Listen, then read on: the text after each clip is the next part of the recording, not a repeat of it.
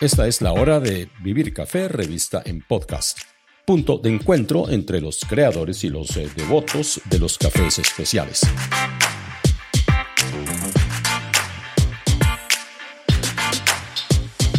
Les habla Hugo Sabogal y bienvenidos a la vigésimo novena emisión de Vivir Café, revista en podcast.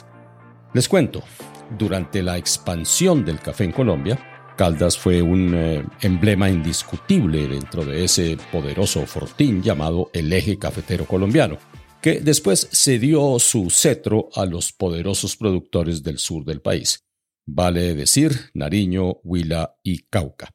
Hoy hablaré con el caldense Rodrigo Peláez, uno de los protagonistas del renacimiento en esta tradicional e influyente región colombiana.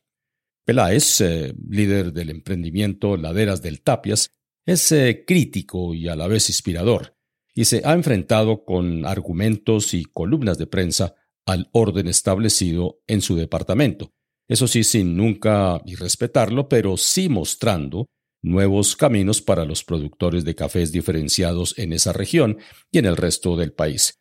Esos que, justamente, cambian a diario la identidad de los cafés colombianos en el mundo. Desde su primera cosecha, los cafés de laderas del Tapias han recibido favorables comentarios en publicaciones como Coffee Review y durante un año Peláez fue el proveedor de los más exigentes eh, bebedores de cafés en la sede central de Facebook en Estados Unidos. Cuestiona la actual tendencia que motiva a muchos productores colombianos de querer abarcar eh, toda la cadena de valor, desde el cultivo hasta el tueste y la exportación. Peláez destaca que todavía existe mucho espacio en finca para iniciar una nueva fase de excelencia en la producción de café en verde, pero eso sí diferenciado. Su centro agrícola y productivo se encuentra en Neira, no lejos de Manizales, donde explota a plenitud las ventajas de una caficultura de altura, en tierras que curiosamente durante muchos años fueron ignoradas por los mejores compradores del departamento y los buscadores de terrenos más planos y fértiles.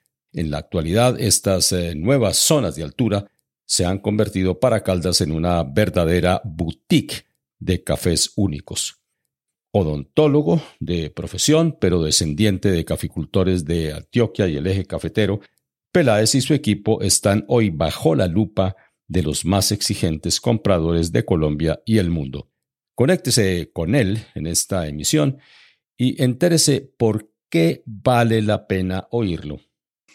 Mi familia es de origen, bueno, antioqueño, mis bisabuelos y mis abuelos uno de mis, abuelos de Manizales, otros de Calarcá, mucha familia quindiana. Y mis padres vivieron en Bogotá. Nacimos en Manizales, crecimos en Bogotá, pero toda mi infancia estuvo vinculada al café, porque las vacaciones nuestras eran en las fincas de café. Entonces mis abuelos, mis tíos, todos eran cafeteros y yo crecí en ese entorno en, en el momento más feliz de la infancia de uno, que son las vacaciones. Entonces tengo esa, esa genética ahí incrustada. Y bueno, y, aunque mi familia directa no fuimos cafeteros, yo siempre tuve como el sueño de que algún día quería tener una finca de café. En la inocencia queda el desconocimiento. ya después cuando entré al negocio en el año 2000, yo soy odontólogo y eso con unos ahorritos que tenía con mi esposa, queríamos comprar una finca algún día. Y un tío nuestro que trabajaba en Cenicafé, que fue un químico muy importante, Mario López Arana, en la finca de ellos crecimos y una de esas fincas estaba abandonada cuando él murió y bueno, me facilitaron mucho comprar esa tierra en Neira. Y esa fue mi primera finca que estaba abandonada y la empezamos a, a hacer y se vino la crisis del café en el año 2000. Eso fue increíble. Yo tengo unas copias de las primeras ventas de esos cafés y una roba de café costaba 40 mil pesos, que era muy buen dinero. Se producía pay con 18 20, era un negocio buenísimo y después fue que eso se volvió terrible. Y bueno, y, ahí he ido aprendiendo porque uno cree que por que creció en fincas de café sabe café y eso no es verdad. Todos los colombianos que vienen del exterior que creen que porque son colombianos pueden vender café y eso tampoco es así. Entonces ha sido un proceso interesante, ha sido un proceso interesante de, aprendizaje, de conocimiento, hasta que me encontré con el café especial, que fue una experiencia a raíz de, de un diplomado que hice en la Universidad Tecnológica de Pereira, que era un curso de un semestre, viernes y sábado. Y a las dos horas de la primera conferencia yo me di cuenta que estaba out con mi negocio y con la óptica que yo tenía de mi empresa. Y a raíz de eso, pues empezó ese cambio que fue hace unos nueve años a lo que somos hoy en día en, en diferenciación y en calidad y en, bueno, una cantidad de cosas que hemos ido agregándole a todo este entorno cafetero. Rodrigo, como el nombre de laderas de tapias es eh, bastante único y original, me pregunto si el nombre de la finca era el mismo cuando ustedes se la compraron a sus familiares. No, mira, Hugo, eso fue reciente.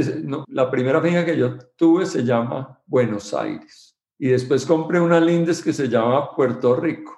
Y después compré otra que se llamaba La Graciela y Villa Inés. Entonces se unieron esos cuatro predios y los nombres ninguno servía para, pues como para expresar una identidad. Y esa identidad yo la identifiqué con una ubicación geográfica o pertenecer a una determinada región. Y yo estoy en un sitio muy privilegiado para la producción de cafés especiales, que son la ribera del río Tapias en Neira. Es una zona de altura que arrancamos a 1650 metros y tenemos cafés hasta 2050 metros. Entonces nosotros tenemos una variedad de pisos térmicos ahí que nos han permitido también una diversidad de perfiles. Y en alguna oportunidad que vendimos un café, que incluso fue como nuestra primera exportación en serio de cafés especiales y esa, y esa venta nos implicó un reconocimiento en el Coffee Review.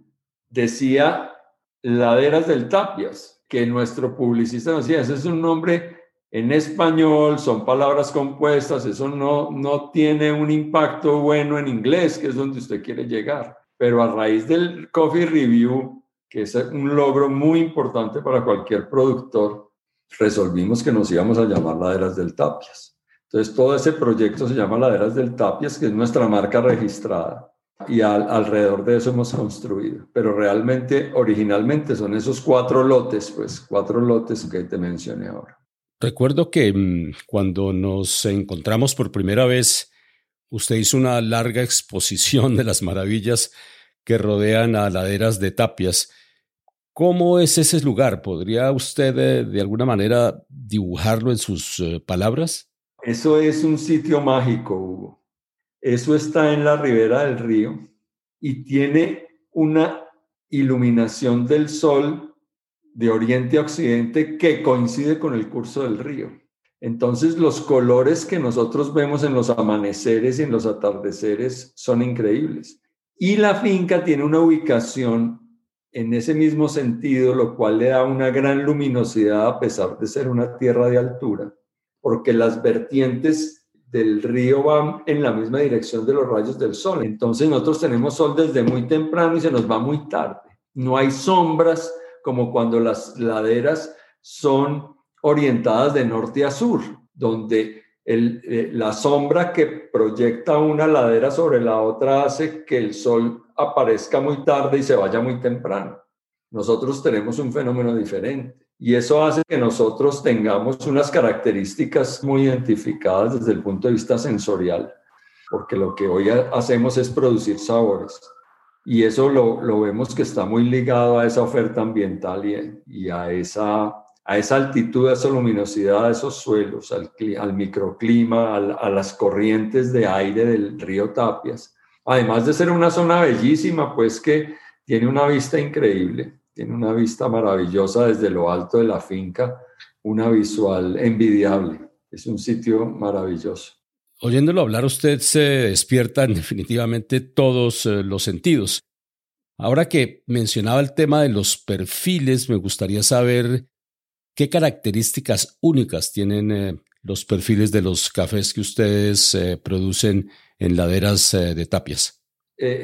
los orígenes y los terroirs de los cafés marcan una identidad en la expresión sensorial. Digamos que una de nuestras características que nos identifican es la acidez, acidez media y alta y mucha dulzura.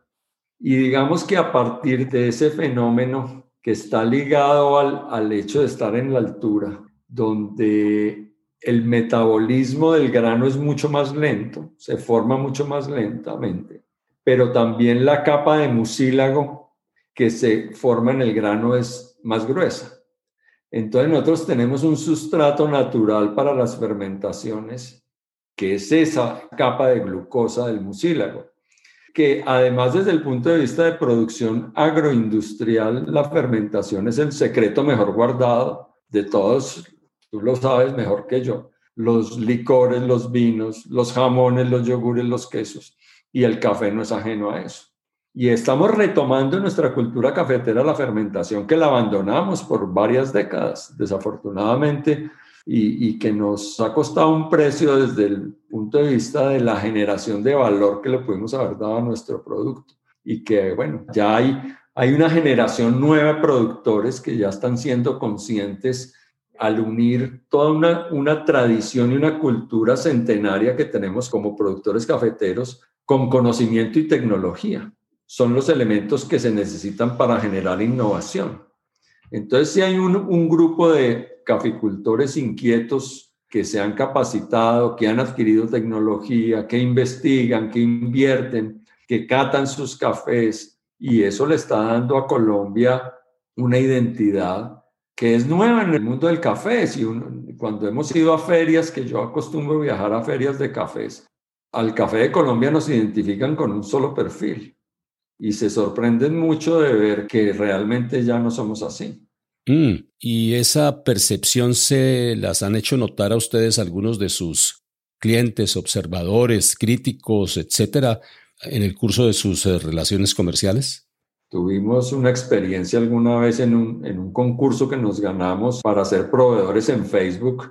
En Facebook toman cafés especiales, pero eso es un concurso muy democrático porque eso es con cuchara, los baristas probando y la gente probando y votando.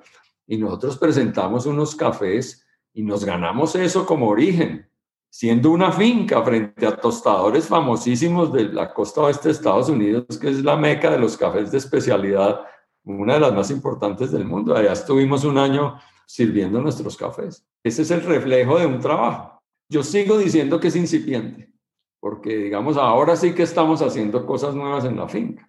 En la medida en que uno va profundizando en el conocimiento, se da cuenta de que existen muchos elementos que usted puede incorporar a su producción que le pueden enriquecer sensorialmente la bebida y, y llevarlo a una escala de valor diferente. Y entonces, bueno, eso es parte también del trabajo que hacemos desde Laderas del Tapias. Rodrigo, cuando uno mira el portafolio de Laderas del Tapias, eh, se da cuenta que ustedes tienen un foco muy especial eh, en torno a los cafés tradicionales, Caturro, Castillo, Colombia, y que también obviamente han incorporado algunas de las exóticas. Mi pregunta es, eh, ¿qué tanto han logrado ustedes con las variedades tradicionales? ¿Qué tantos nuevos perfiles eh, están extrayendo de ellas? Y básicamente, ¿cuál ha sido la experiencia de ustedes con variedades que son híbridas? Sí, e, e, esa es una pregunta muy interesante porque existe la cultura o la creencia de que cuando se habla de cafés especiales son varietales o son cafés exóticos. ¿cierto? Variedades raras de distintos orígenes.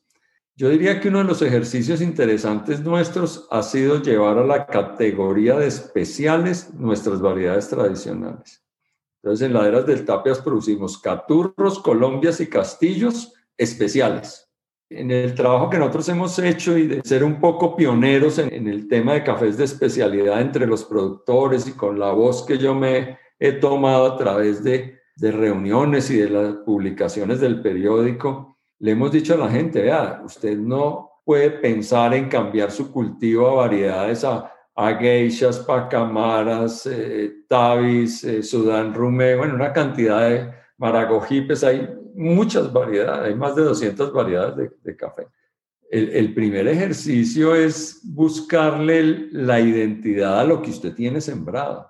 Y nosotros tenemos unas variedades muy interesantes desde el punto de vista sensorial. Los caturros son un café exquisito. Y en los castillos nosotros hemos desarrollado unos perfiles de taza muy interesantes y ese coffee review que tuvimos el primero fue con un castillo. Entonces, yo lo digo por lo que yo conozco de mi producción en altura. El castillo es un poco difícil de socializar entre los baristas en el mundo, porque como es una variedad resistente a la roya y tiene su hibridación con híbrido de Timor que le da la resistencia a la roya, entonces algunos le buscan pues como el, saborcito de robusta por allá al fondo. Nosotros hemos, de la mano Café ha sido esto, eso, eso hay que reconocérselo a la federación, que nosotros hemos tenido un buen apoyo de la federación. Yo he tenido muchas diferencias con ellos, pero nos somos buenos amigos y nos respetamos. Porque además, pues yo digo lo que yo pienso. Y de la mano de, de ese proceso con ellos, hemos descubierto en los castillos un potencial muy grande en la altura nuestra. Yo no conozco de otras alturas. Yo creo que a menor altitud, 1400, 1300, 1500, no sé qué tan fácil sea. Pero en nuestra altura se comporta muy bien. Y de hecho yo tengo una gran cantidad de castillo y tenemos, bueno, ahora este Cenicafé 1 que es unas selecciones de castillos y unos tabis y unos eh, catíopes que son raíces de castillo y son unos cafés muy buenos y les gustan mucho a nuestros clientes, los vendemos bastante bien. Es ir cambiando un poquito eso, ¿no? Y aquí hay algo sobre lo cual me gustaría conocer su opinión. Últimamente la tendencia nos ha ido mostrando que muchos productores están queriendo abarcar básicamente toda la cadena de valor es decir, desde el cultivo hasta las exportaciones internacionales. Ustedes eh, evidentemente tienen una línea muy importante de café verde, pero nunca se les ha ocurrido enviarlo tostado y básicamente añadirle ese valor agregado que otros colegas suyos lo están haciendo precisamente ahora? Eh, bueno, esa es una pregunta.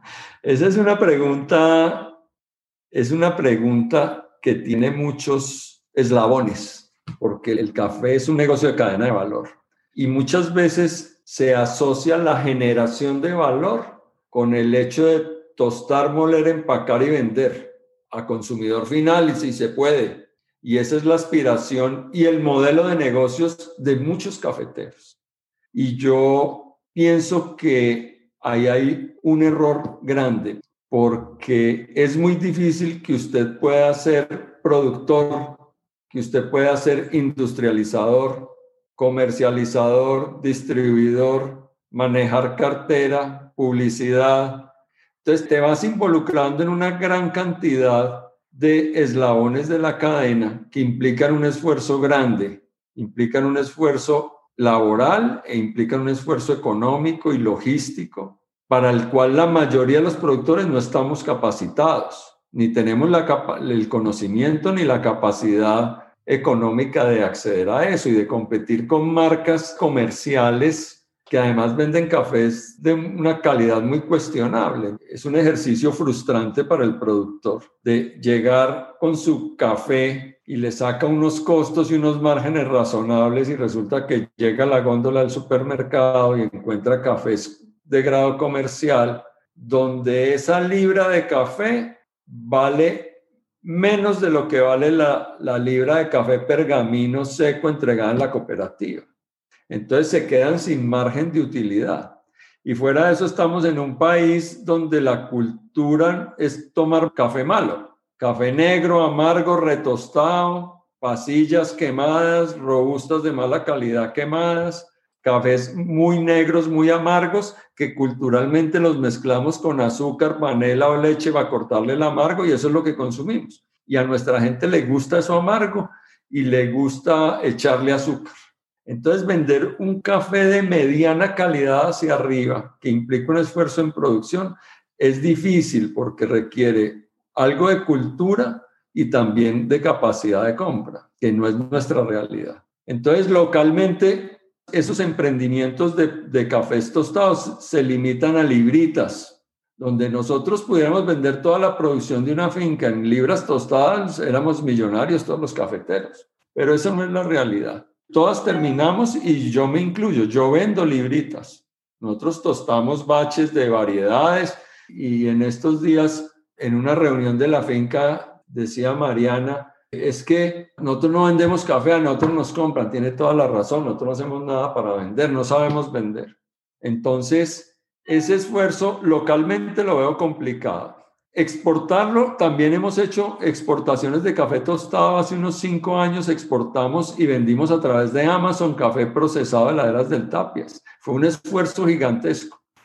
Y eso se envejeció todo allá y tocó recoger eso. Y no es fácil posicionarse en los mercados online tostando aquí. Yo pienso que mi idea va a lo siguiente, que el concepto de generación de valor no se puede entender como procesar café. Tenemos un amplio espacio de generación de valor desde el verde. Entonces usted como productor puede generar una gran cantidad de valor si se especializa en procesar su café verde. ¿Eso implica qué? Eso implica que usted hace unos procesos muy cuidadosos de selección de semilla, de siembra, de levante, de recolección, de transformación y de llegar a un verde con diferenciación, que lo pagan muy bien los mercados. Porque es que además hay otro fenómeno, el consumidor de cafés de alta calidad es un consumidor que quiere el café fresco. Entonces, una de las cosas importantes que hay en las bolsas de cafés especiales es la fecha de tostión. Entonces los clientes nuestros son clientes de muy poquitos sacos. Un cliente grande nuestro es de 20 sacos, que eso es nada. Pero ese cliente que le vende a consumidores tiene un nicho de mercado muy especializado. Y entonces ese, ese productor, ese tostador, perdón, necesita estar tostando permanentemente, diariamente o semanalmente para mantener un café fresco. Entonces, nuestra labor desde el, eslabón productivo es ofrecerle una buena calidad sensorial y ofrecerle un producto que sea estable en el físico y en mantener su calidad durante el tiempo de almacenaje. Y eso implica procesos de secado diferenciados, lentos, no tienen que ser al sol necesariamente. Entonces, el concepto de generación de valor para el productor que no se ha trabajado suficientemente es generarle valor al verde. Y eso es lo que realmente pagan los mercados. Ese es un trabajo que hay que hacerlo. Y bueno, y se está haciendo y yo pienso que Colombia ha ido creciendo en esa oferta de cafés diferenciados y está encontrando los mercados para ofertarlos y para venderlos. Rodrigo, una puerta que nos ha abierto la especialidad es el conocimiento en detalle no solo de las variedades de café, sino también de los lugares donde esas variedades se producen. Es básicamente algo similar a lo que ocurre con el vino, denominaciones de origen mucho más exactas y precisas. ¿Qué hay en Caldas que debamos empezar a conocer en términos de esas eh, denominaciones de origen, de esos lugares específicos que hasta ahora pues no habían eh, salido a la luz. Bueno, Caldas ha tenido una identidad de alta tecnificación y alta producción por hectárea. Nosotros tenemos la zona más productiva por hectárea de Colombia y muy importante en el planeta, que es la zona de Chinchiná, Palestina, Risaralda, digamos que han sido zonas tradicionalmente cafeteras, altamente productivas en kilogramos por hectárea de un producto que es un commodity, que es un café que se comercializa en Bolsa de Nueva York a precio bolsa. Y ha sido un modelo de negocios con el que han identificado a Caldas.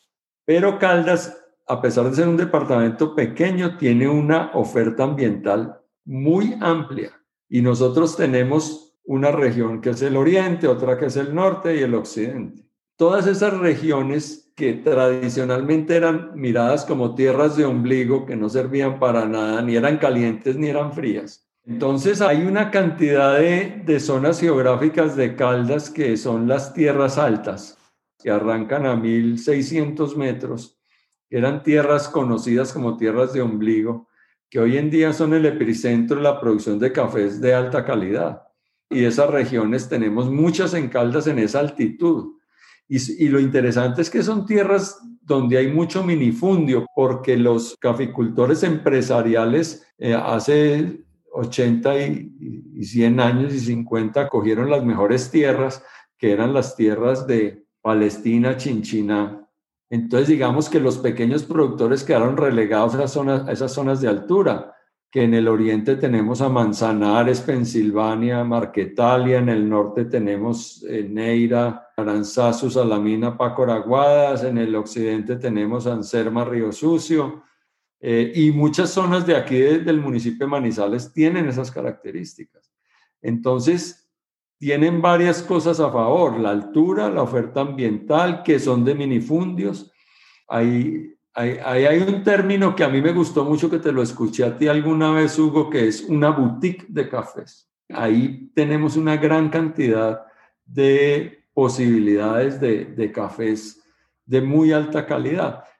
Lo que hay que hacer es educar a la gente, educar a la gente y además crear un canal a través del cual se pueda comercializar de una forma que compense el esfuerzo. Porque es que, claro, todo el mundo quiere buenos cafés, pero a la hora de pagarlos no hay un reconocimiento. Digamos que esa, ese ha sido pues uno de los trabajos importantes que nosotros hemos hecho, porque ese, con ese muro nos me encontré yo en los primeros años. Producíamos un buen café y sí, era un café que bonificaba en la cooperativa para revolverlo con los malos en la pila. Y entonces eso no puede ser así. Bueno, Rodrigo, ahora quiero pasar de lo particular a lo específico especialmente a la luz de los cambios que estamos viendo en todo el negocio del café de especialidad, negocio que exige inversión, sobre todo en tecnología y en conocimiento científico. Quisiera saber cómo se están preparando ustedes eh, para lo que viene en los próximos años. Eh, mira, Hugo, nosotros tenemos muchos sueños ahí. Tenemos unos sueños individuales de la empresa y unos sueños colectivos de la cooperativa, que no hemos hablado de la cooperativa. Nosotros tenemos una cooperativa que se llama COP Cafés, que es Cooperativa de Cafés de Especialidad de Colombia. Es una iniciativa de, una, de unos cafeteros que me siguieron a mí en mi cuento de la columna del periódico y de que había un camino diferente y que podíamos hacer cosas diferentes y que nos teníamos que poner la camiseta y que teníamos que aprender y invertir y y esa cooperativa ya está funcionando y, esa cooperativa tiene unos 22 afiliados en este momento y seguimos creciendo. No es fácil cuando el café está caro que la gente se quiera meter a una cooperativa de cafés especiales porque pues obviamente hay que esforzarse más. Pero digamos, uno de mis sueños es consolidar esa cooperativa que, que puede ser un legado importante que yo deje el día que, me retire de esto que ya no esté. Que por lo menos esta, este señor pues aquí propuso una cosa diferente, una cooperativa solo de cafés de especialidad y que aquí quedó eso marchando. Eso, esa, digamos, es un, un sueño importante. En la finca, nosotros, después de 22 años que llevo yo allá, por fin terminé de sembrarla, porque no había terminado y estamos haciendo una transformación en la central de procesamiento. Ya no la llamamos beneficiadero porque es una palabra que ya hay que sacar de nuestro léxico. Y estamos haciendo muchas cosas. Nosotros tenemos un laboratorio de calidades en la finca de catación. Creo que somos muy contadas fincas en Colombia tienen su propio laboratorio en el origen. Estamos haciendo en la central de procesamiento una zona de bioreactores, una zona de fermentaciones controladas, estamos haciendo un laboratorio de microbiología para identificar nuestros microorganismos y replicarlos, para mirar la posibilidad de inocular cepas nuevas diferentes, pero el primer trabajo es identificar lo nuestro. El trabajo nuestro ha sido identificarnos, saber qué tenemos, porque es que los cafeteros no sabemos qué tenemos. Ese ha sido un primer trabajo y ahora vamos a hacer ese trabajo microbiológicamente. Entonces, bueno, ahí viene todo un reto, ahí estamos incorporando personas, profesionales nuevos, va a haber ahí microbiólogos o, bacteriólogos, ingenieros de alimentos, obviamente agrónomos, catadores, un equipo, hay que hacer un equipo y yo pues, yo voy ahí mirando y dirigiendo como dentista empírico del café pero apasionado e inquieto y, y bueno, y, ese es, entonces, digamos, hoy en día tenemos 20 tipos de cafés diferentes. Ofertamos 20 variedades, entre variedades y procesos, 20 o 21 perfiles de cafés y este año que entra, entran otros, otras variedades a producir. Una de las cosas que queremos aumentar el portafolio, que en nuestro origen encuentren mucha diversidad, que haya cafés de colección, que haya cafés de concurso, que haya cafés exóticos. Bueno, eso es, eso es lo que queremos hacer. Todo especial, todo especial, eso sí, lo tenemos muy claro.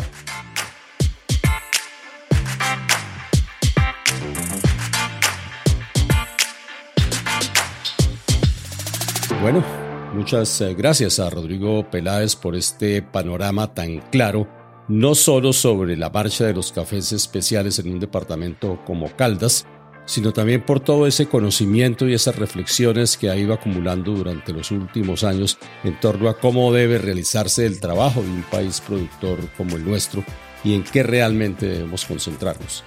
Los espero entonces en un par de semanas con otro invitado, en este caso una de las personas que está a cargo de estudios de posgrado en café, algo que realmente es nuevo en Colombia y que se está llevando a cabo en el eje cafetero.